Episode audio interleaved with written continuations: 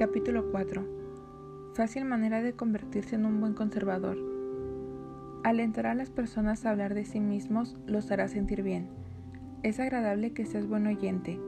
De esta manera podrás estar ayudando sin hacer nada más que escuchar con atención e interés a tu prójimo.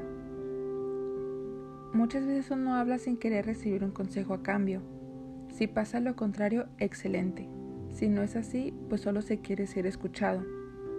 Al momento de expresarnos, nos estamos ayudando a desahogarnos o hasta nos sirve para ampliar nuestra mente y nuestros pensamientos y en la misma plática que tuviste contigo mismo encontrarás soluciones a tus propios problemas.